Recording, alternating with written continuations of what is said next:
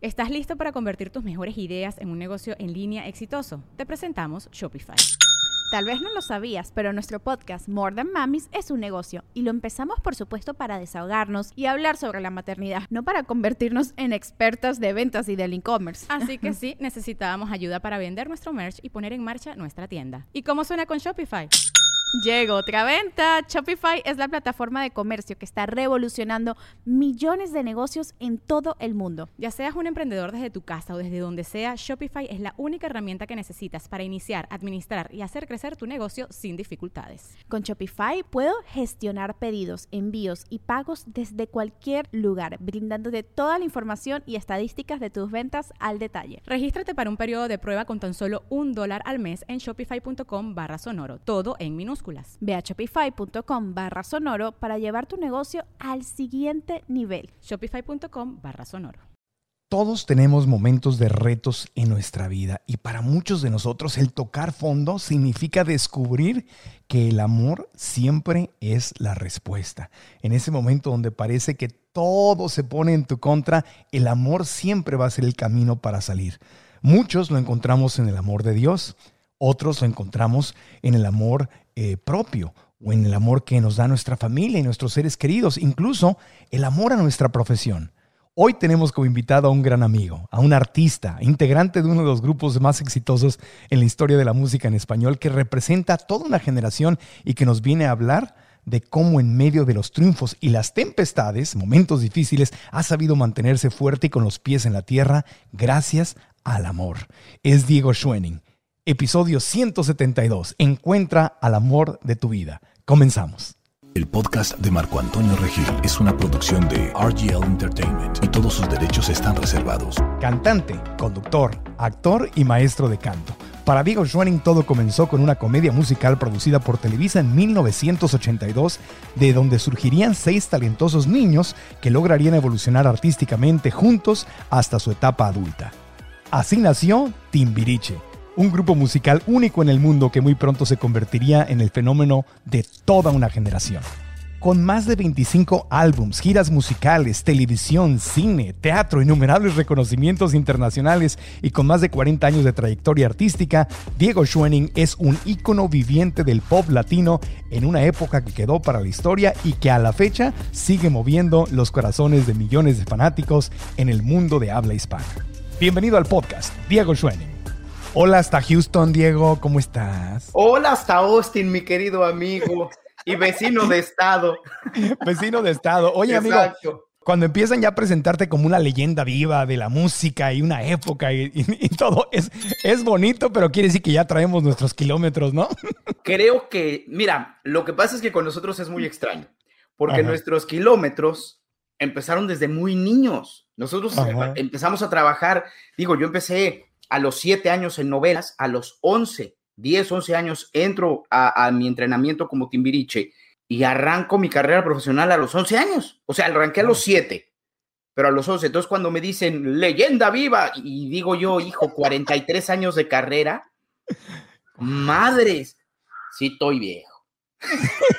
pero en el medio pero súper bien conservado, súper sano, haciendo ejercicio, vigente, en línea, siempre te estás transformando, siempre te estás reinventando y, vives una vida sana, amigo. Así es, así es. De repente me doy mis, mis, mis fiestas y me echo mis copitas, pero la verdad, ¿sabes qué me pasó? Que en, de repente en estas desayunos, comidas, cenas, encuentros con, con los amigos de, de la escuela, de coma, generación, porque si digo de generación va a decir que qué ¿verdad? No, de coma, generación.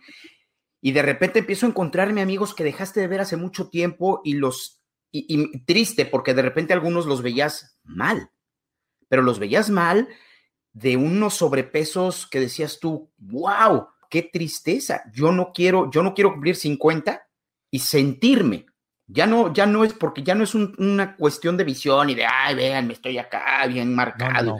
No, es una cuestión de, de cómo me siento. Y yo, para mí, creo que he encontrado que mi psicólogo y lo que me ayuda realmente a, a tener un balance en todos los aspectos de mi vida es el ejercicio.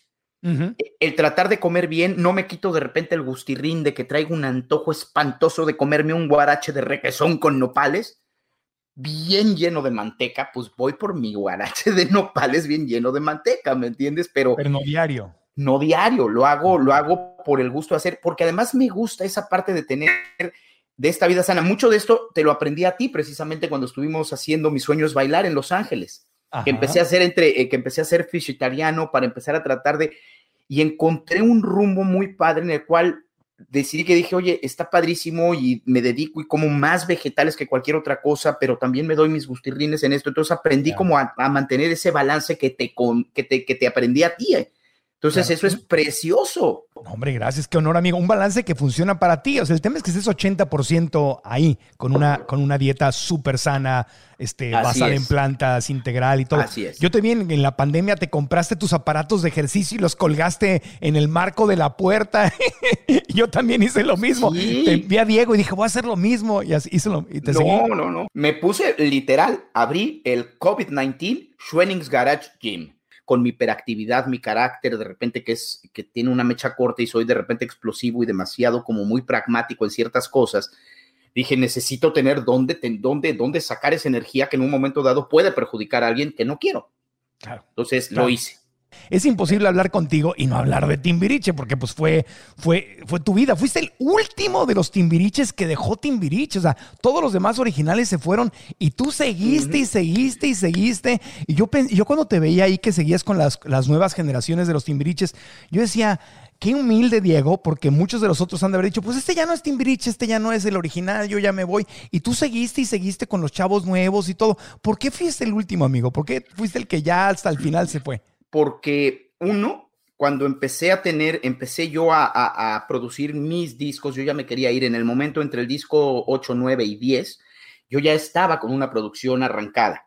Eh, me mandan llamar de la plana mayor de aquel entonces de, de Televisa y entro a una oficina donde, wow, pues Víctor Hugo Farril, este, Emilio Azcárraga Milmo, Otón Vélez, eh, Miguel Alem y entro a esa oficina y me viene un...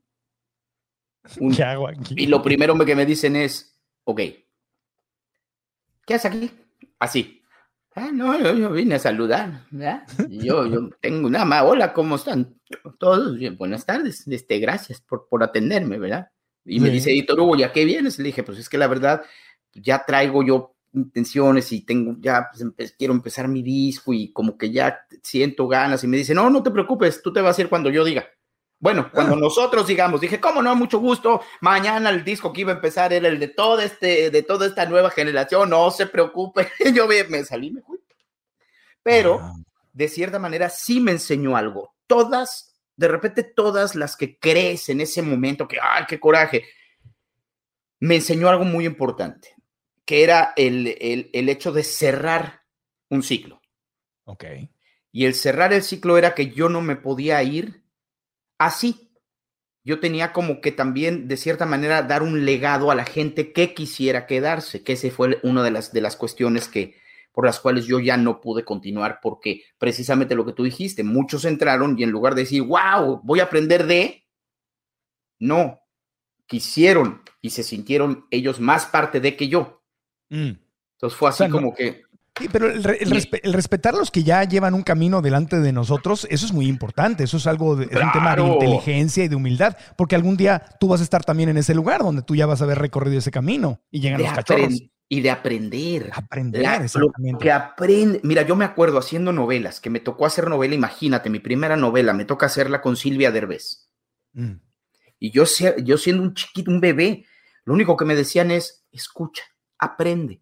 Wow. Estamos hablando de Silvia Derbez, la mamá de Eugenio La mamá de Eugenio Derbez. Ok, la mamá de Eugenio Derbez. Sí, imagínate. Entonces lo que me estás diciendo, eso yo no lo sabía, que en ese nuevo Timbiriche tú hubieras preferido también haberte retirado antes y que no había mucha, no había esa mística de, oye, respeto a Diego, que es realmente el único que fue leyenda, porque dicho con todo el cariño y con todo respeto para los que fueron los nuevos Timbiriches, pues nunca fue lo mismo. O sea, fue como que, ah, ok, ahí andan, pero el Timbiriche al que todos recordamos es el original.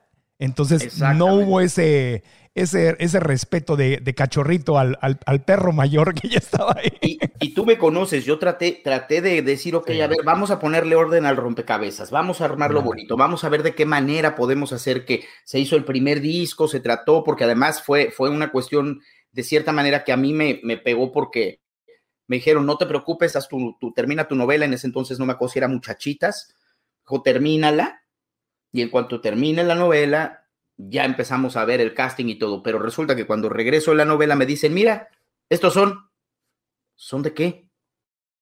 ¿Dónde están todos? Y los demás, no, no, no, esto ya va a ser. ¿Por qué? Espérate, ¿dónde? Vamos a ver, porque, oye, y, y este sí, no, es que tiene buen look. No, no, no, no look. Canta, tiene idea musical, tiene esto. Vámonos a otra idea, vámonos a una evolución, vamos a empezar, o sea, vamos. Claro. Entonces fue así como, pum, de entrada ya, impuesto, ¿no? Entonces ya desde ahí fue así como, bueno, ok, hagámonos a la idea, vamos a tratar de llevarlo. Sí. Y fue duro ya. Fue como maquilado, ese segundo Timbiriche o tercer Timbiriche, ya no sé cuántos hubo, pero fue ya como, maquilado, como de casting, como de póster, y el original no era así, el original no, no era de a ver quién se ve bonito o a ver, no. Era auténtico. Auténtico, sí. Era auténtico, que eso es lo que pasa. ¿Cuál era la magia? La real magia de Timbiriche, ¿cuál fue? Que tenía siete solistas en un grupo de siete. ¿Por qué? Porque cada quien tenía su brillo, cada quien tenía su magia. Sin embargo, la magia que conjuntábamos esos siete, no había poder que la parara. Y aparte, como dices tú, cada quien tenía su momento, porque incluso las canciones eran completamente diferentes. Lo que cantaba Sasha, pues jamás lo podrías haber cantado tú y era como escuchar a otro, otro álbum distinto. Eran, nunca lo había pensado así, pero era verdad, eran siete solistas trabajando juntos con momentos igualmente estelares para todos. Así es, ah, y, eso fue lo que nos enseñó este... Fíjate, mucho de lo que nos enseñó el entrenamiento, más la escuela que tuvimos antes de ser Timbiriche, nos dio muchas cosas. Número uno, nos dio una seguridad a cada uno como persona, nos dio una autoestima enorme. Todos, todos, si te pones a ver en cada uno de lo que ha querido hacer, han logrado sus metas, hemos logrado nuestras metas, hemos tenido, eh, eh, somos comprometidos muy comprometidos, somos muy mega disciplinados. Este, somos, nos enseñaron a ser como, como un K9 dog, entrenado como, como, como, como de utilidad, ¿me Donde de repente busca, pista, busca y hasta que no encuentras, no dejas de estar ahí. Sí. Nos enseñó, pero, pero por un lado, por un lado padre, por un lado de, de amor, con un lado de hacerlo con, con una realidad de, de no quiero, no, no quiero pasar por encima de nadie, lo que quiero es juntarme con muchos y lograr muchas cosas para llegar a donde quiero, ¿no? Entonces, esa es una de las cualidades que nos enseñaron a todos, pero respetando la humanidad, la humildad, el, el, ser de cada quien. Claro, una, una, gran escuela. Y además, como tú decías, juntos son más, porque todos han tenido éxito después de, pero nunca como juntos en, en, en, Timbiriche. Era otra cosa. Esa magia es única, esa magia es única. Nos, fíjate, algo, algo que, porque me dicen, ¿por qué no sigues cantando? Haces cosas muy bien.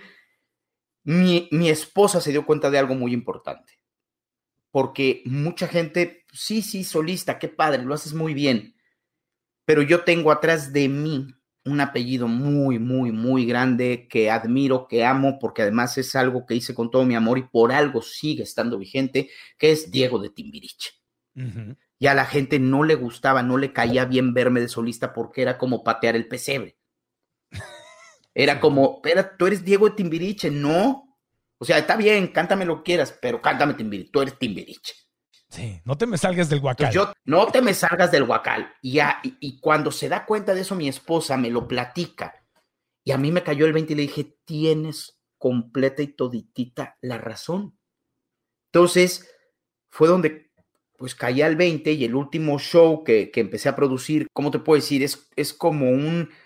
Homenaje. Homenaje a los 80s, 90s, cantando la música que, que nos hizo vibrar a todos nosotros, a nuestra generación. Y es una fiesta ochentera increíble en la cual invito a mi hija a participar conmigo. No sabes qué show más bonito. Iba, estaba a punto de arrancar antes de la pandemia, acá hay pandemia. Yo sé. Stand by. Y por el otro lado, también le estoy dando homenaje a las canciones que a mí me gustaban, ¿me entiendes? A Cara Cruz, este, em, eh, por así decirte, Journey, The Outfield, tenemos, Ah, entonces, ¿sí? claro, tenemos un popurrí de canciones en Ok. inglés porque en nuestra época se oía más música en inglés que en español. Sí, Nosotros sí, abrimos ese espacio del de la música en español. Parchís entró y digamos que Parchís hace un breakthrough, abre las oportunidades y nosotros fue en España y México. Pero Parchís eran niños, Parchís, chis, chis, era, era, Ajá. era infantil y ustedes eran adolescentes. Nosotros entramos infantil primero. En- en- ok. Hicimos, hicimos gira con Parchís, lo hicimos juntos, hicimos Ah. especiales con Parchís, Es cierto. nada más que Parchís regresa a España y no vuelve a regresar a México. Y, fue donde nosotros frum, penetramos desde el grupo de niños, adolescentes, y empezamos, su- supieron y supimos, y digo supieron tanto los productores, los productores ejecutivos, la gente que está detrás de Timbiriche, de qué manera evolucionarlo, y lo hicieron estupendamente bien. Exacto. Y, y es verdad lo que dices. Yo era locutor de radio. Yo te, obviamente ni te vas a acordar. Tú y yo nos conocimos en Ciudad Obregón. Andaban de gira. Yo era locutor de una estación local en Ciudad Obregón y andaban en una camioneta de gira y todo. Y se bajaron y yo los entrevisté porque tenían un concierto en, en Ciudad Obregón y los traían en friega. Que eran, que eran estas camionetas, en aquel entonces no existían suburbans, eran No. combi. Era era una, sí, era una combi. Y- y- y- Era una combi. y te traían y bueno, y yo me acuerdo, mi programa era 100% música en inglés. Y, y de las Ujú. primeras canciones en español que empezamos a tocar y que hasta nos daba miedo en la radio, en español, jóvenes modernas, era tu wow, wow. Y me acuerdo, Wow, wow. y me acuerdo que en las, que, por ejemplo, en Tijuana, que me tocó también ser DJ y teníamos noches de, de- de- de fiesta de la estación de radio, era pura música en inglés y, y la canción que escogían para romper la música en inglés y entrar con una sección de música en español era eh, la tuya y del wow, wow, nada más de ahí, uh, wow, uh, wow, y pum. Fíjate qué un- cañón. Cambio muy fuerte. en Vaselina, estábamos hablando ya 84, 85, que antes, Sí. del del, antes del terremoto, Sí. que fue exactamente cuando Vaselina sale de Televiteatros, arranca la gira, terminando la gira, por eso te digo que es 84, 85, es- Sí, fue sí, antes sí. del terremoto. Nosotros hacemos la presentación del disco 5 que se llamó Rock Show, que es donde viene el primer sencillo más fuerte de Timbiriche, que fue Soy un desastre. Pues Soy un desastre fue la primera canción en español Sí. que entró a las discotecas. Sí, que la oías sí, en el News, que la oías en el Magic, que la oías en, en el Baby O, porque era la única, la primera canción que entró, que la gente decía, soy un desastre, soy un desastre, y wow. Y yo estaba así de, wow, de repente unos amigos que eran, que eran, que eran los dueños de- del News me decían, por favor, yo te meto, vente una noche, oye, pues te- tengo 14, 15 años, espérame tantito, pa, te met, vente para acá. Entraba yo a la tuya y era impresionante, porque Impresionante. ¡Boom! Entraban las canciones. Ya sabes que antes Sí. se abría pista increíble, que te llenaban de humo y de repente bajaban estas bolas de. Show de luces. Oh, pum, tará. Ay, esto ya va a empezar. Ay, ya va a empezar. Ya va a empezar la fiesta. Sí. de repente, oh, tu, ta, tu, tu, ta, pi, pam. Pa, para, pa, y realmente veías a las mesas levantarse Se levantaban. e irse a la pista, decías tú, Claro. what the? Y Sí. cuando vino tú y yo somos uno mismo, fue, Ya. un- boom, yo me sorprendí porque VH1 hizo una lista, ¿no? VH1 que pues era la competencia como de MTV en videos en los, canales de, los canales de cable musicales, que era música Exacto. en video. Exacto. Y los entonces primeros. VH1 saca la música más tocada y más escuchada en los 80s y 90s. Sale Luis Miguel Ajá. con No pudiste amar, si no Ajá. supiste amar. Y en Ah, el segundo lugar es Tú y yo somos uno mismo. Tú y yo somos uno mismo estuvo 48 semanas en primer lugar. Ajá. Oye, ahorita que dijiste Luis Miguel y que ya toma la serie de Netflix, ahora la nueva versión que se metió ya Mark Burnett y le metieron todo el, el billete, está buenísima. Me estoy pensando, ¿por qué? ¿Y por qué no hacen una serie de Netflix de, de, de Timbiriche? Sería maravilloso. Fíjate que lo, lo he estado pensando, sin embargo, las series tienen que tener esta parte, de cierta manera, ficción. Sí, sí, le tienes que agregar un poquito Le, de le ficción. tienes que agregar Tiene un que poquito. Basado en la- los años de Timbiriche. Basado en, pero tienen que, tienen que meterle jiribilla al asunto, pues. Exact- exactamente. Aquí la cuestión es que lo que yo, lo que yo tengo de cierta manera un poco miedo, porque ya lo hemos estado platicando. Una serie es cómo lograr compaginar siete vidas tan diferentes y a la vez iguales, pero con la problemática de uno sin la problemática, porque igual y otros, pues, su vida realmente es de Walt Disney, ¿me entiendes? Sí, muy igual muy y es tranquilita. totalmente rosa. Y por el otro lado, igual y algunos habremos tenido ciertos pasajes extraños, raros, vete tú a saber, y cómo compaginar todo para que no haya, de cierta manera, para que no tenga uno u otro más protagonismo o más morbo o menos protagonismo, más morbo y que todo pueda llevar un, un balance. Entonces yo creo que esa es la parte delicada, que de cierta Sí. manera pues puede sacar más carnita y, y, y volver más, más- que los tiburones se acerquen más a, este, a esta carnada porque tiene más vida, es más sabido qué ha pasado. Ay, pues yo quiero saber de qué manera llegó. Entonces dices, hay que tener, hay, hay que ver de qué manera, qué línea hay que hacer, pero hay que cuidarla muy bien para no, para no estropear y para que todo tenga ese balance que siempre hemos tratado de hacer en los reencuentros, que todo es igual, todos parejos, todos coludos o todos rabones, no uno más, no uno menos. Entonces yo creo que esa es la única manera delicada y cuidar también de, ok, si se va a hacer ficción, ¿qué y hasta dónde? Que tampoco se salga tanto de la realidad, ¿no? Porque pues, muchas veces igual y esa ficción de repente pues ya es, es, es oye, y si pasó, pues ya se engaño a mi gusto. Sí. Vamos a jugar las deudas, el dinero, el banco, el abogado, lotería. Puede ser que veas tu bienestar financiero como un juego de niños, pero en realidad es un juego donde te conviene aprender cuáles son sus reglas y lograr que juegue a tu favor. Yo quiero ayudarte en este proceso y por eso he creado esta masterclass gratuita para ti, en donde vamos a descubrir juntos los pasos que te pueden ayudar a crear tu bienestar financiero. ¿Qué vas a aprender en esta clase? ¿Cuál es la mentalidad que te puede llevar a vivir en la pobreza, en la clase media o en la riqueza? ¿Cuáles son los pensamientos que te hacen creer que el dinero es algo malo o que es difícil de obtener? ¿Cómo puedes salir de ese estado donde quizá trabajas y trabajas y trabajas para apenas lograr a que te alcance a terminar el mes? Esta clase es gratis y lo único que tienes que hacer es dar clic aquí y registrarte. Venir a esta clase es una gran inversión porque es algo que no nos enseñaron en la escuela. Así que haz clic aquí y te espero. Inscríbete gratis en marcoantonioregil.com diagonal bienestar. marcoantonioregil.com diagonal bienestar. Y si estás en YouTube, haz clic en el link de la descripción de este video. Estaba viendo, en la serie Luis Miguel estaba viendo que el personaje este, que es el, el que se convierte en el manager, estaba leyendo que no es real, que no existió. Entonces se, No. inven- se inventaron No, no, no. un villano ahí para. Porque necesitas a alguien a quien. A quien necesitas un malo. necesitas el malo. Claro, si no hay malo, pues tu- Pero, pero, pero aparte e- es loco porque la realidad es que los tienes. Parece que Ajá. no, porque eso. A ver, ¿cuándo has visto, ¿cuándo has visto que un pillo, un malo, no sea, no sea querido? Claro. Es, pues es el, ¿Me son- entiendes? Es el estelar a veces, aunque no sea el título estelar, es el que sostiene las villanas en las telenovelas y en las series, la villana de Disney, de, de- de todas, o sea, la- el Claro. villano, la villana, porque si no, ¿a quién vences? Si no, ¿contra quién es la y en estas historias, seamos, seamos sinceros. En estas historias, ¿quiénes eran los villanos? Los jefes.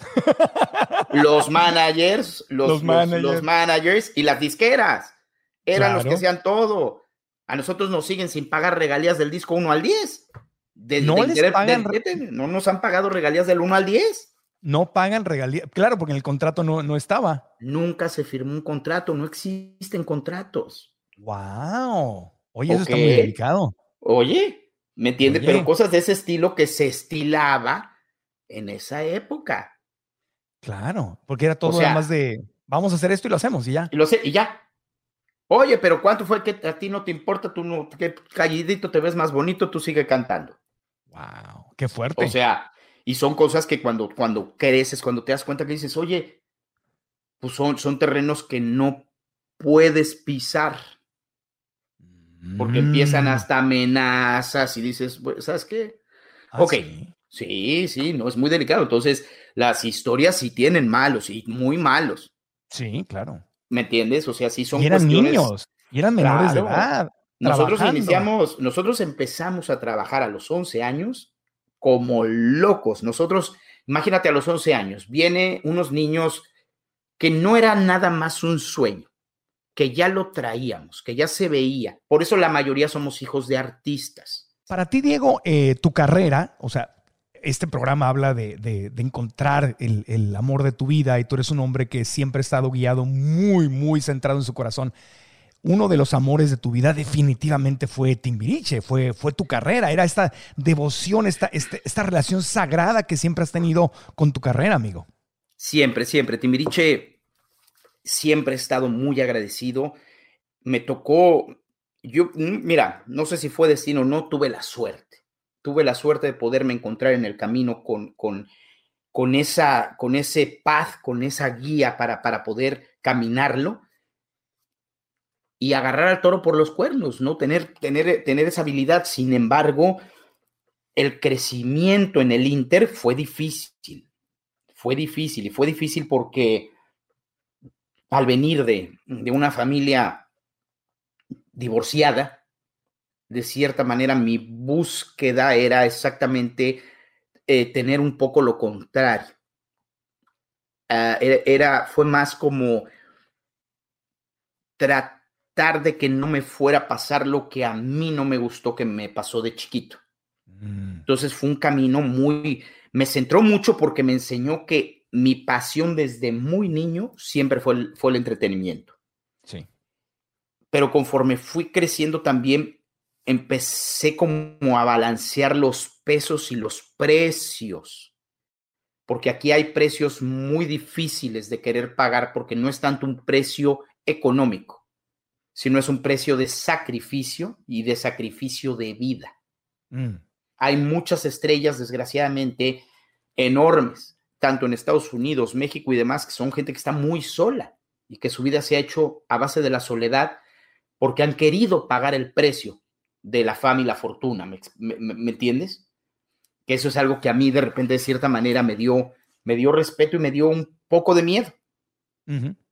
Pero sin embargo, me enseñó a ir adelante, me enseñó a, trabajar y a ir buscando realmente qué me hace feliz. Y Timbiriche, wow, me hizo feliz mucho y me sigue haciendo feliz mucho tiempo. porque Soy agradecido porque, oye, saber que al día de hoy cuatro generaciones, cinco generaciones siguen escuchando tu música, la siguen comprando, la siguen cantando, quiere decir que lo que hiciste no solamente lo hiciste con amor y corazón, lo hiciste bien. Timbiriche fue uno de los amores de tu vida. Profesionalmente, el profesionalmente el más. Profesionalmente el amor de tu vida. Encontraste el amor de mi vida. En Timbiriche tú encontraste el amor de tu vida. Y encontraste también, eh, por lo que me estás diciendo, a una familia en ese momento. En ese momento sí, pues imagínate cómo se, se fue suscitando, cómo se fue dando todo. Yo empiezo a hacer telenovelas a los siete, Televisa se da cuenta y dice, oye, espérate, necesitamos niños entrenados, niños que realmente sepan, que tengan la vocación. Pues necesitamos algo centro de capacitación para niños. En el Inter, antes de que esto entrara, se abriera, se pidiera y se hiciera esa escuela, en el Inter de repente se enteren que viene, que viene un grupo para niños, se llama Parchís. Oye, espérame, tenemos aquí las ganas, la vocación, los chavitos. Pues vamos a ver qué contraparte podemos hacer y es donde nosotros nos entrenan dos años. Claro baile, actuación, canto, música, fue, una preparación eh, enorme. Nosotros salíamos de la escuela a las 2 de la tarde, yo comía en el coche para llegar en media hora a hacer lo que tuviera que hacer de tarea en ese momento y arrancábamos de 3 de la tarde a 9 de la noche, entrenamiento sin parar. Pintura, ballet, jazz, este, análisis de texto, actuación, este, ¿cómo se llama? Eh, movimiento, expresión corporal, expresión corporal, actuación. Entonces fue un entrenamiento súper targeteado, pero muy grande. ¿Por qué? Porque por lo menos en lo personal a mí me enseñó a tener mucha auto, autodisciplina, confianza. Me enseñó a ser una persona sin barreras. Soy demasiado optimista, me enseñó a ser sumamente optimista. El arte y todo lo que aprendí me enseñó a seguir hacia adelante, siempre ver para arriba, encontrar una salida, no, no quedarme dentro, como dicen, no in the box, ¿me entiendes? Entonces sales por afuera, buscas, le tratas de dar la vuelta, bam, le das la vuelta, pero todo siempre con la mejor y mayor actitud, tratar de salir adelante, de hacer equipo, de ver la manera en que puedes salir. Uno pensaría, con todo esto que estás diciendo, eh, fueron 25 discos, ¿verdad? Con, con, con Timbiriche fueron 12, pero hubo en, en, el Inter, los 12 más, más importantes, pero en el Inter hubo, por ejemplo, estaban las producciones como disco póster, especiales, navideños, etcétera, que en realidad fueron como 20 sí, veintitantos, 21, 25 discos, por ahí no me acuerdo exactamente bien, pero sí. Veintitantos discos, conciertos, giras, cine, teatro, novela. Uno pensaría que, oye, pues Diego con todo eso que hizo, tuvo la vida resuelta financieramente para el resto de su vida, pero la vida no fue así. Hubo un momento en que se acabó el dinero que habías, que habías ganado y hubo momentos financieramente muy difíciles que desde afuera uno decía, ¿cómo va a ser posible? ¿Cómo, cómo es posible que eso puede suceder? A ver, cuéntanos de eso. Fíjate, fue un momento bien, bien difícil, fue un momento donde, donde pues, ni modo, por azares del destino, pisé un callo que no debía y a la gente no le gustó, me congelan en ese momento en, la empresa donde estaba trabajando, en Televisa, y fueron siete años sin trabajo. Te dejaron siete años congelado. Exacto, donde, no, no, hasta el día de hoy sigo congelado, pero, pero, pero esos siete años fueron donde, donde de plano tuve que empezar a hacer uso de los ahorros, bendito sea Dios, eh, acababa yo de casarme, de comprar, de comprar este, la casa, bendito sea Dios, teníamos por lo menos un techo, nace mi primera hija, pero pues ya cuando nace ya, ya, ya habíamos mordido completamente esa parte de los ahorros donde dices, bueno, esto me puede, me puede aliviar por cualquier emergencia, pues el fondo de emergencia se acaba, entonces se acaban, nunca... Eh, soy artista, mi, mi, visión de empresario es muy extraña porque de repente soy demasiado soñador, empezamos a hacer, tratar de hacer cosas fuera, out of the box, ¿me entiendes? Fuera de lo que sé hacer, que es arte, y este, y pues no nos fue bien, nos encontramos no buenos socios, sino muy malos socios, donde pues nos perjudicaron, entonces pues el dinero se de repente se esfumó. Eh, en aquel entonces, pues mi papá, que en paz descanse, pues le hablé con el corazón en la mano y le dije, pa, estoy realmente desesperado, no tengo ni papañales. papá nos prestaba, nos... Y, y aparte, ¿sabes qué? Increíble, porque esos momentos realmente es donde realmente te enfrentas a ti mismo, donde realmente pisas fondo y ¡pum! te echas para arriba, ¿no? Y este, donde realmente también te das cuenta dónde estás parado y quién está contigo. Entonces, pues sí fue un, boom, entrar en un modo de defensa, en un modo de qué tengo que hacer para lograr traer, pues lo que se necesita, el sustento. Y pues, ¿qué sabes hacer? Oye, pues, pues, sé cantar, sé bailar, sé actuar, sé producir, sé conducir, conducir. Oye, pues hay, hay anuncios de tele y no les va mal. Y la gente lo hace muy bien. Y el ser conductor, pues tiene cierta parte de actor. Y en los comerciales, pues me fui a hacer castings. Fui a probar a las otras empresas. Pero pues es, esa política between este, compañías que, que dice que no existía siempre estuvo, entonces, no, ahorita atacó, no peles, no, entonces fue muy difícil tratar, de una, empresa a otro, de plano, de una empresa a otra no le des trabajo. Es, así, casi, casi. Y, fue muy, muy difícil, pero de repente, imagín, ya en los, es ya en un momento en donde ya buscando, estoy yo haciendo castings para comerciales y en eso recibo una llamada de PCTV, una compañía de cable, me habla Martín Pérez Islas, una gente que le estoy agradecido y lo quiero con el alma. Todo un equipo de gente, Paloma Blanco, bueno, ¿qué te puedo yo decir? Lucy, Lucy Casales, este, wow, todo un equipo de gente donde dijo, oye, nosotros te hemos visto, has conducido, te vimos cuando estabas en Nuevas Tardes con Gaby Rufo, cuando estabas con, con Segoviano, y creemos que entras a este proyecto, estas, esta cablera se juntan todas, se hace una sola compañía grandota, quieren su propio contenido, su propio programa, están los estudios en, en la colonia del Valle, vente para acá, vente a ver, vamos a platicar. Y pues llegamos a una excelente negociación. Nos, bueno, estaba Ilse, Ilse María Olivo, mi querida Ilse de Flans, hicimos juntos el inicio de ese programa 100% mujer, que fue donde dije, wow, cómo me gusta la conducción. Qué manera de, Ah. qué manera de poder ser tú mismo, de poder preguntar no pompas de jabón o lo que te ponga la gente, sino realmente cosas que, que valga la pena preguntar. Y fue un boom, nos fue precioso, empezó a tener muchísimo penetración, de hecho tuvo mucha penetración porque algunos canales llegaban a ver, este canal llegaba a verse en ciertos canales de la frontera y pues resulta que de repente hubo un momento en que nos volvimos el programa número uno de las estaciones de cable en Estados. Unidos Wow. y nos hablaban, nos escribían, y ahí fue donde volví a renacer y volví a agarrar el hilo para poder empezar a salir de esa, de esa derrota financiera, por así, por así verlo, ¿no? O no tuviste, que reinventarte, amigo. Y apar- aparte, Completo. aparte con una sensación, me imagino, me pongo en tu lugar, y una sensación de injusticia. Oye, decir, oye, no sé qué error hayas cometido o a quién hiciste enojar, y entiendo que quizá no es, no quieres hablar de esto eh, para no hacer más grande el hoyo, pero si quieres decirnos, cuéntanos. Mira, pero qué injusto. te voy a decir. Una bloqueada de esas, bloquearle la vida a alguien así, eso, híjole, qué fuerte, ¿no? Qué karma tan grande te puedes cargar bloquear a un que ser al- humano así. creo, creo que al día de hoy ya no, ya no, ya, o sea, es así como de, no, no, no, ya pasó ese tiempo, este, están tus- las puertas abiertas y dices, pues sí, ya lo agradeces, pero ya después de que te mordió el perro ya no lo vas a ver igual, ¿me entiendes? claro. Entonces, dices, bueno, porque además de todo entiendo, yo, yo soy una persona, no es que sea una persona difícil, pero yo no, no sé mantenerlas. La, ¿Cómo te puedo decir? Hijo, ¿cómo te puedo decir? Yo no, no sé mantener relaciones del medio artístico, porque, porque yo no sé, yo no, no, no soy una persona que, que te adula si no lo siento porque realmente lo, tien, lo tienes, ¿no? Entonces yo no sé cómo llevar a la gente el medio, porque no sé si, si es una relación real, honesta, verdadera, o tengo que adular. Eh, No entiendo esa parte. ¿Qué callos pisé? ¿Qué cosas hice? ¿Sabes qué? No sé.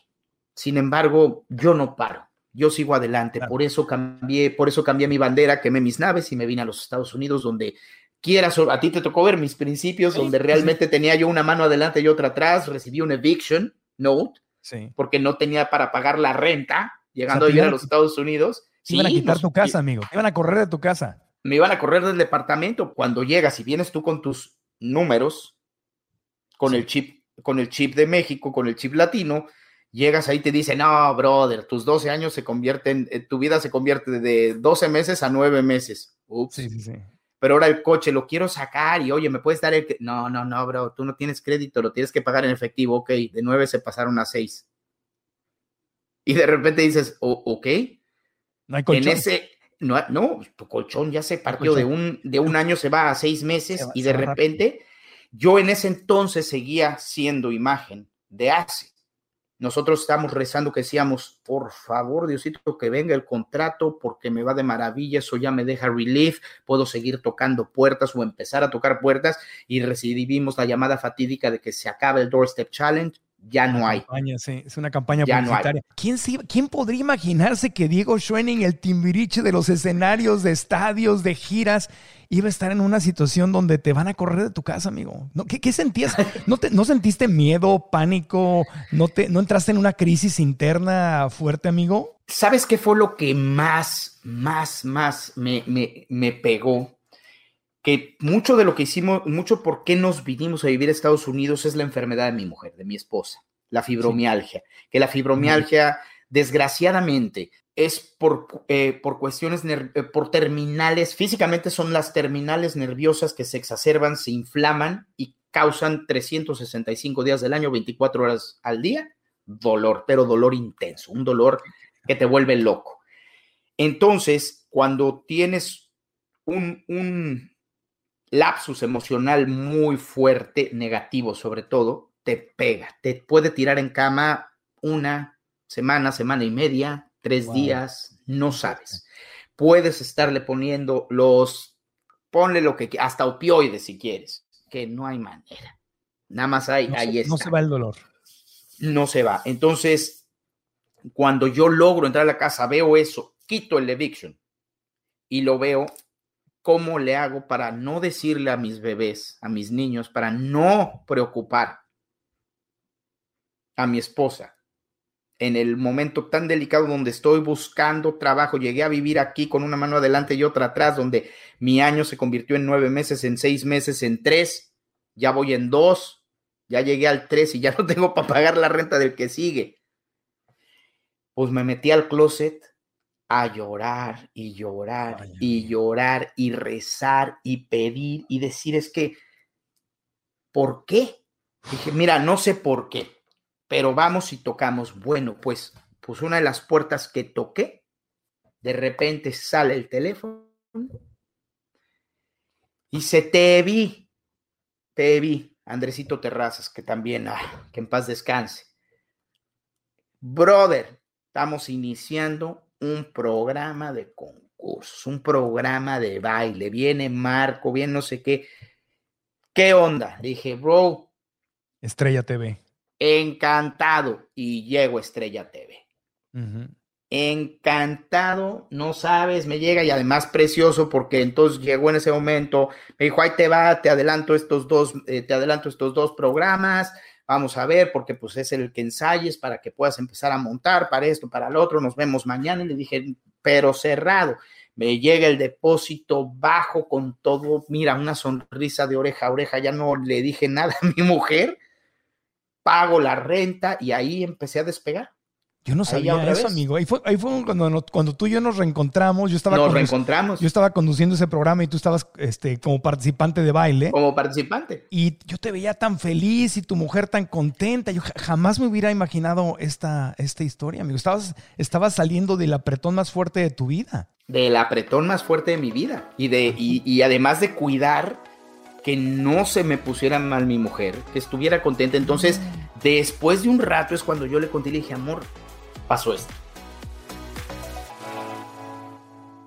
Piensas en ser emprendedor o dueño de tu negocio, pero te surgen muchas dudas. La vocecita en tu mente te dice todo lo que puede salir mal. Y si no consigo vender nada, y si fracaso, y si hago el ridículo, y si pierdo mis ahorros, y si pierdo mi casa, y si lo pierdo todo. Quiero decirte que esto es normal, nos pasa a todos. Son solamente algunos de los ejemplos de los diálogos saboteadores que tenemos en nuestra mente y que a todos nos saltan cuando queremos abrir nuestro propio negocio, hacer algo diferente, tomar la decisión de salir adelante, ir por nuestros sueños. Pero obviamente, si no manejas esos pensamientos, te acaban congelando, te acaban deteniendo, el miedo te acaba dominando. Y me hubiera encantado que alguien me ofreciera lo que yo te quiero ofrecer hoy a ti, una masterclass gratuita donde vamos a ver cuál es la diferencia de esos pensamientos que nos empobrecen versus pensamientos que nos ayudan a manifestar abundancia. Esta masterclass se llama Cómo crear nuestro bienestar financiero y está disponible ahora mismo. Haz clic aquí para que te inscribas y seas parte de ella y juntos podamos aprender, darle la vuelta a esos pensamientos y abrir las alas para manifestar lo que realmente queremos. Te espero en la clase. Inscríbete gratis en marcoantonioregil.com diagonal bienestar. marcoantonioregil.com diagonal bienestar. Y si estás en YouTube, haz clic en el link de la descripción de este video.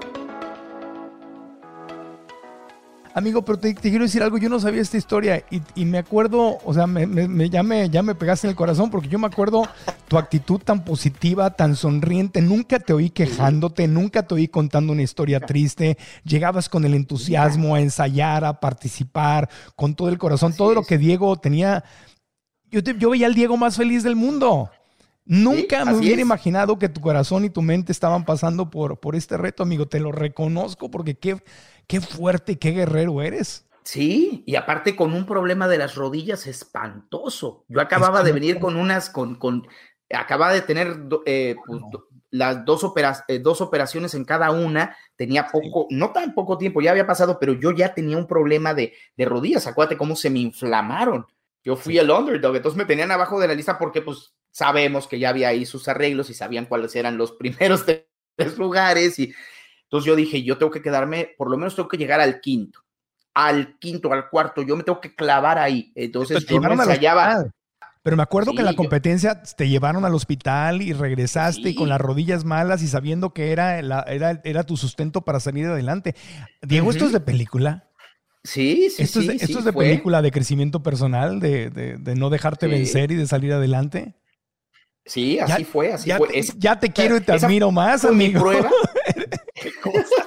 Esa fue mi, fue mi prueba llegando a los Estados Unidos, ¿no? Y una prueba grande. Yo, yo te voy a decir, de toda la, toda la gente me ha preguntado, oye, pero tú y el éxito y los escenarios y los reencuentros, ¿cuál ha sido el mayor éxito? El mayor éxito de mi vida lo tengo en casa y son mis, mi esposa, mi matrimonio y mis tres hijos. Y, el ser y los seres humanos que hasta el día de hoy he logrado encaminar. Es y el amor de tu vida. Es el amor de mi vida, el amor de mi vida. Pero además, que se expresen de una manera de, de no puede ser qué humanos, qué lindos, qué trabajadores, qué belleza, lo mismo de mi chiquita, la más chiquita de, de Nicole, la 13, ¿no? Que es que también es como buena onda dentro de que ella es un poco más, más escorpio, más escorpión, más bossy, más... Pero es, es como que, un ser humano ligero, ¿no? A, pesar de todo, porque muchos dicen, es que, oye, pues la leyenda, tu papá y, y, por ejemplo, mi hija que se está dedicando al teatro musical, ella está estudiando, haciendo un, un bachelor en Fine Arts y está estudiando teatro musical en la, en la universidad. De repente, no, ella quiere su lugar solita, no quiere que papá la ayude. Ella quiere y ella ha logrado sus cosas, no quiere la sombra, no, no. O sea, en el momento que yo le dije, yo aquí estoy, en lo que te pueda ayudar, encantado de la vida. O sea, detalles como el que ella puso, eh, puso el día de hoy en Instagram, que por azares del destino, mi publicista, cuando estaba yo viviendo en Miami, también era publicista de Disney. Viene la, viene la, este, el estreno, va a venir el, el, la premiere de, de, de Mary Poppins y me dice, ok, hay de dos. Tengo que hacer toda la presentación y todo, pero viene Lin Manuel Miranda, vamos a trabajar juntos. ¿Quieres venir tú? Porque sé que tu hija es y muere por el teatro musical, está buscando estudiar teatro musical, o la puedo traer de pasante. Y le dije, hermano, tráela de pasante. O sea, esta oportunidad es de oro. Es un... Yo lloraba. Claro. Lloraba a decirle, wow, gracias Dios mío, gracias vida, gracias ángeles, gracias todo, que me dan la oportunidad de poderle cumplir a mi hijo un sueño en su pasión. Y pum, sube esa foto de Luis Manuel Miranda y le digo, es que el orgullo de todo lo que has logrado y caminado sola es increíble. Claro. ¿cómo, cómo le vas a quitar eso? ¿Cómo le vas a quitar ese, ese privilegio? Oye, amigo, eh, este, quiero, te quiero preguntar varias cosas más. Digo, necesitaría mucho más tiempo, pero eh, solo para no dejar incompleta la historia es, lograste vencer el dolor de las rodillas, te fue bien en el, en el concurso, te mantuviste en la, en la competencia. Ya no me acuerdo hasta qué lugar llegaste. Tu objetivo era llegar al quinto. Tu objetivo era el quinto lugar, llegaste al cuarto, o sea, triunfaste. De ahí te fuiste a Telemundo. Luego nos cruzamos allá, tú ibas saliendo de Telemundo cuando yo entré. De ahí fue muy chistoso porque me fui a Las Vegas. Ajá. En Las Vegas hice otro sueño que ha sido espectacular. Creo que de las mejores experiencias, porque ahí fui locutor de radio. No solamente locutor, escribí, produje y conduje mi show, mi morning show de radio junto con un ser humano espectacular que es ahorita y está aquí en Houston también, que es Jerry Fernández. Él está en la Mega, en 101 punto algo, en, la Mega en Houston, y no hemos podido volver a coincidir para volver a hacerlo porque fue un programa literal. Llegué yo a Las Vegas a vivir, me empezaron a pagar, porque además no solamente tenía el show de radio, el morning show todas las mañanas, yo cantaba los jueves en el Bagatel, en el Tropicana, cuando lo terminaron de remodelar. Ok. Entonces, eso duró poco, desgraciadamente, fueron seis meses, porque de ahí me jalaron a Telemundo. Te fuiste a un nuevo día a Telemundo. Y ahí fue donde ya nos, donde cuando, cuando termina mi contrato, empieza el reencuentro, nos encontramos y vienes tú, vienes tú para, para, para ese lugar yo entrando y tú ibas eh, tomando la, gira del reencuentro de, de Timbiriche y ya, ya está, ahí estás ahora. Ok, entonces este, te, levantaste de las cenizas, amigo. Te levantaste de las cenizas y te lo reconozco y te felicito. Es una gran lección de vida para todos. Ahora, quiero hablar del otro amor de tu vida obvio el que es el, el, tu familia, eres un hombre de familia.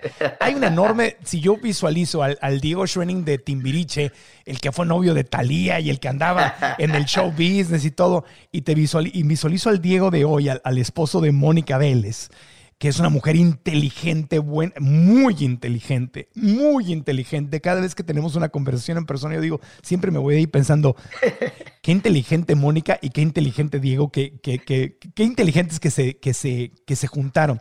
¿En qué momento es donde dices, Mónica, es el amor de mi vida. ¿En qué momento dijiste, wow, wow, tú y yo somos uno mismo, ven a mi vida para siempre? No lo vas a creer. Literal, no, no sé si fue como un rayo láser, un simplemente fue. Yo estaba de socio en, en Polanco, en un bar, se llamaba Confetti, un segundo piso. Sí. Mi, uno de mi compadre, compadre, compadre, le, este, pues soy padre nuevo bautizo de, de, su hijo, mi compadre, compadre Glenn de la Rosa, que también es un agente de radio muy grande, ahorita está con un proyecto enorme, vamos a empezar a hacer cosas juntos también en radio, él y yo. Y, y estaba yo con él, él estaba de gerente en ese momento. Yo veo que llegan unos amigos y está Bubus ahí. Desde que la vi, no sé, no me preguntes qué fue, no, no sé. Algo me dijo, de ahí eres. Yo, ya, yo ya había dado cuatro anillos, yo ya andaba de, de, de buscando de yo ya tengo que sentar cabeza. ¿Cuatro Tengo yo ya, ya había yo dado cuatro anillos. Aquí la misma, ah, oh. Oh, oh, unos, unos bizcochitos, la ves que la panadería es grande. Yo. Uno dice, ay, hoy se me antojó ese bizcochito, vamos por ahí, vamos bien, vamos bien. Entonces, pues uno en ese entonces, de rep- imagínate, ¿no? En que, entre que estás lleno, Claro. la verdad, eh, estás en una posición en donde, pues, oye, había y más Claro, mujeres, Sí. entonces tenías la oportunidad, pero claro. de cierta manera dije yo, ya, Ya, la panadería es grande y este es gol y el niño es goloso. el niño es goloso, pero pues hay que, poner, hay que ponernos a dieta y pura tortilla. Y en eso la veo y ahí fue donde dije, de ahí soy. Algo me decía, ¿Qué- de ahí es. ¿Qué fue? ¿Te gu- fue? ¿Fue físico? ¿Fue un tema de qué ojitos, qué piernas, qué linda se ve? ¿O fue una energía? ¿Qué fue? Ella, ella es, es, es muy guapa, pero fue más, fue más, ya no tanto de química, porque normalmente cuando es un rollo de química, pues tiene mucho que ver el olor, el tacto. No, la vi y fue, fue, fue algo, fue algo de, ¿sabes qué? Como cuando dos almas viejas se encuentran que no saben qué es, que no sé si te conozco, te he visto y de repente resulta que es tac, tac, tac, tac, tac, coincidencia, coincidencia, coincidencia. Aquí fue muy extraño porque además la historia de- que hay detrás juntos que nunca nos pelamos y nunca nos vimos, su tía, Susana Sierra, pintora, que en paz descanse, vivía en la calle del Árbol del San Ángel y yo vivía con mi mamá en la calle del Árbol San Ángel enfrente de su tía. Wow. Yo salí a jugar con Alejandra, su hermana, que es la mayor, cuando ella tenía pañal tres años y se le caía y salía con el moco, ¿me entiendes? Que nunca pelé. Desde ahí hubo contacto, pero nunca nos pelamos. Nunca, ah, claro. Nunca. Era amiga de, de mis mejores amigos, casi primos de toda la vida, y de repente Sí. nos veíamos, en algún momento de la vida nos llegamos a ver, ella con el novio que se iba a casar, yo con la novia que me iba a casar, nos vimos en el antro, jajaja, contando chistes juntos los cuatro, y no. Pero esa vez ella ya había tronado con el que se iba a casar, yo ya había terminado con quien me iba a casar. Nos vemos en esa entrada y lo que yo sentí fue, ay, fue así de, se me volteó todavía con Glenn, le dije, ni me digas, ahí me voy a casar. Uy, casi me da un zape, me dijo, güey, ya, déjalo, eres incasable. Y ahí voy. Para no hacerte el cuento largo, al día siguiente le invito a cenar a Cuernavaca, paso por ella, nos vamos a Cuernavaca, cenamos, pa, pa, pa, regresamos, ahí le, como se usaba o se usaba en nuestra época, pues quiere ser mi novia y no, pues cómo, con un timbiriche, no sé qué, pues total, sí. De ahí empezamos a andar, a los Ajá. 10 meses de ser novios la pedí, no, a los, a los 3 meses de andar la pedí, 3 meses, y a los 10 meses me casé, hace 21 años. Y somos, bueno, yo soy inmensamente feliz. Creo que hemos hecho algo increíble, somos un gran equipo. Diego, la época tan difícil que pasaste financieramente, eh, hoy que ya no estás en ese atorón, hoy que has salido adelante y que te reinventaste y que te sigues reinventando y sigues construyendo y regresas a hacer lo que amas y ves a tus hijas crecer y sigues adelante, amigo, ¿cambiarías esa crisis que tuviste? Yo sé que fue muy dura. Nunca, nunca, nunca, nunca. Fíjate, nunca, al contrario, a mí lo que me, lo que me enseñó fue dura, muy dura. Y tuve que, que, que, que tragármelo muy duro. Sin embargo, agradezco cada pedazo y momento y segundo, microsegundo, micra de segundo que viví eso. Lo agradezco. Sí, fíjate que me, me dio algo. ¿Por qué durante la pandemia Diego se convierte, se dedica a estudiar y se titula como maestro de canto y voice coach? Me llegó, por algo me mudé de Florida a Texas. Y creo que parte del agradecimiento y de la humildad que tengo con el público es transmitir lo que a mí me enseñó el arte, lo que a mí me enseñó el, el, entrenamiento como, como, déjate tú como Timbiriche, como artista. Y creo que, que mi manera de agradecerlo es precisamente todo lo que estoy haciendo ahorita, que además, pues, oye, qué padre poderme dedicar ahora a la docencia, pero poder transmitir todo lo que yo tuve de chiquito y replicar el gran entrenamiento de esa vieja escuela de teatro que tuvimos de chiquitos, porque me enseñó muchas cosas más del lado humano que del lado de negocio artístico. Y creo que es importante que aunque te quieras dedicar a la abogacía, quieras ser doctor, quieras ser financiero, todos ellos tienen, siempre llegan un momento en que tienen un escenario. Un abogado tiene el escenario de un juicio en donde tiene que, que hablar, donde tiene que representar, donde tiene que haber, donde tiene que convencer. Si tiene pánico escénico, te trabas. Si no estás convencido de ti para adelante, te trabas. Y el cantar, el actuar, el moverte en un escenario, te da mucha confianza, autoestima rompes barreras, rompes paradigmas. Y me encanta porque, porque los pocos o muchos alumnos que he tenido al día de hoy, todos han tenido un crecimiento, han tenido una, wow, una catarsis de cierta manera. Y el abrir y, y el sueño de abrir mi escuela de teatro musical es el gusto que me puedo dar de poder y la humildad de poder entregar 43 años de experiencia de lo que a mí me ha servido, fíjate, de lo que a mí me ha servido como ser humano el medio artístico. Quitar un poco ese velo que tienen de drogas, rock and roll. De... No, no, hay un mundo atrás espectacular en el arte. Hay un mundo que, que, que no nada más, porque pues si nos vamos a esas, la política, ¡yeah! ¡Vete, tapiur! No, pues en todas partes, hospitales, en, todos lados hay, hay, cosas extrañas. Exacto. Y, no tiene que ser así. Exacto. Y entonces eso es, eso es lo que al día de hoy agradezco. ¿Por qué? Porque me dio la oportunidad de poder, de ponerle en un tiempo delicado.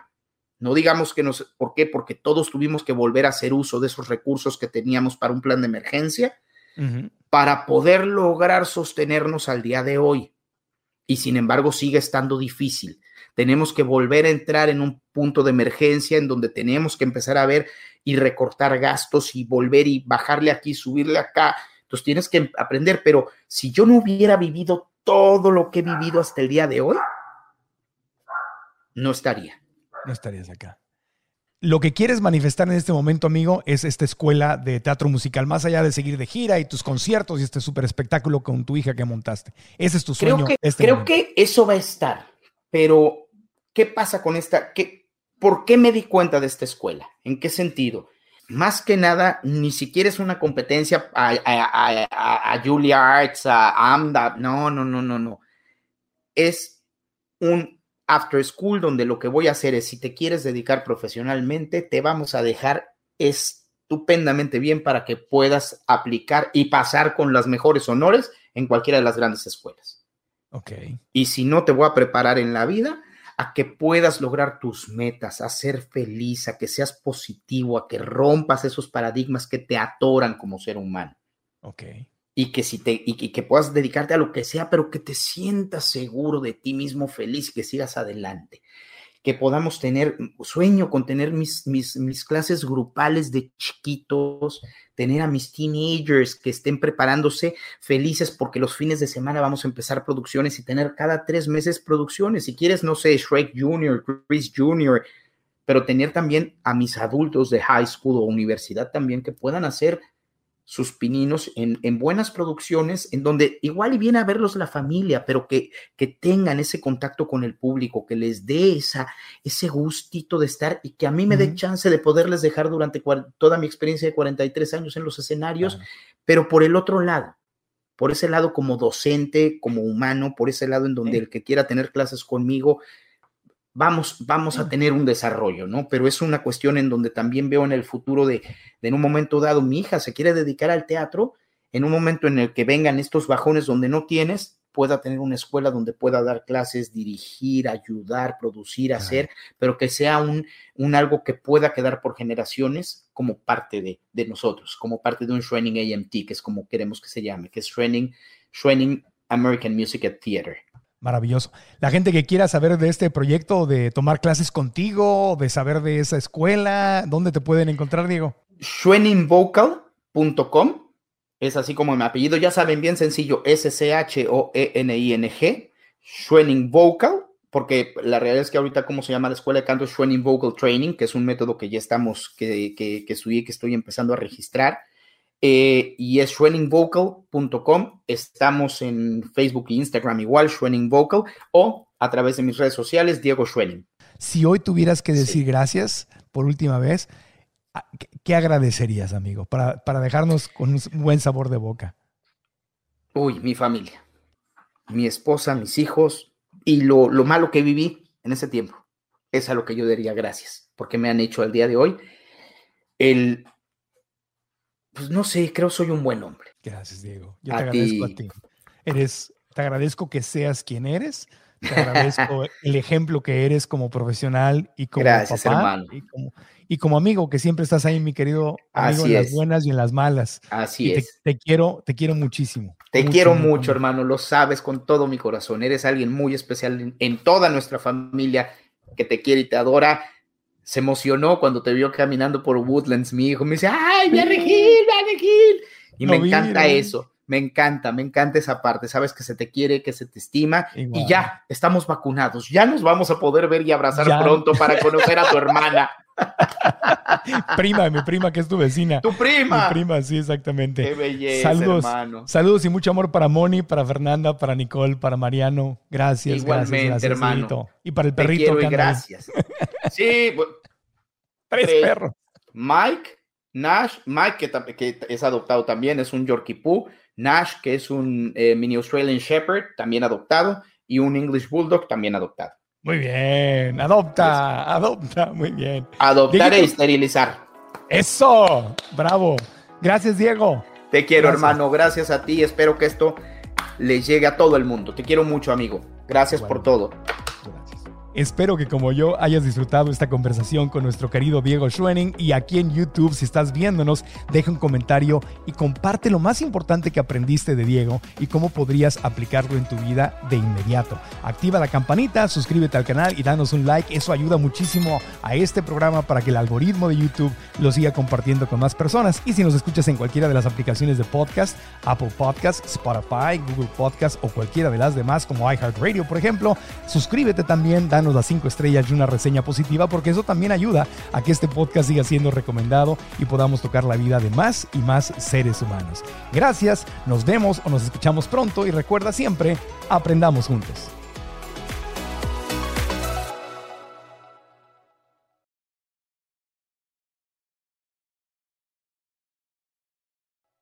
¿Estás listo para convertir tus mejores ideas en un negocio en línea exitoso? Te presentamos Shopify. Tal vez no lo sabías, pero nuestro podcast More Than Mamis es un negocio y lo empezamos por supuesto para desahogarnos y hablar sobre la maternidad, no para convertirnos en expertas de ventas y del e-commerce. Así que sí, necesitábamos ayuda para vender nuestro merch y poner en marcha nuestra tienda. ¿Y cómo suena con Shopify?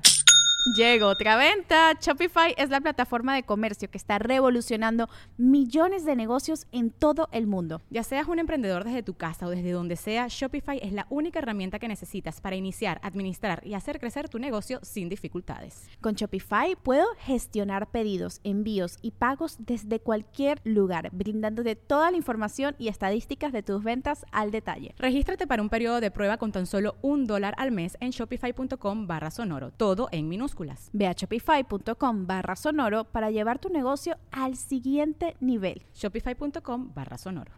¿Quieres regalar más que flores este Día de las Madres? The Home Depot te da una idea. Pasa más tiempo con mamá plantando flores coloridas, con macetas y tierra de primera calidad para realzar su jardín. Así sentirá que es su día todos los días. Llévate tierra para macetas Bigoro por solo $8.97 y crece plantas fuertes y saludables dentro y fuera de casa. Recoge en tienda y sigue cultivando más momentos con mamá en The Home Depot. Haces más, logras más. Más detalles en homedepot.com diagonal delivery.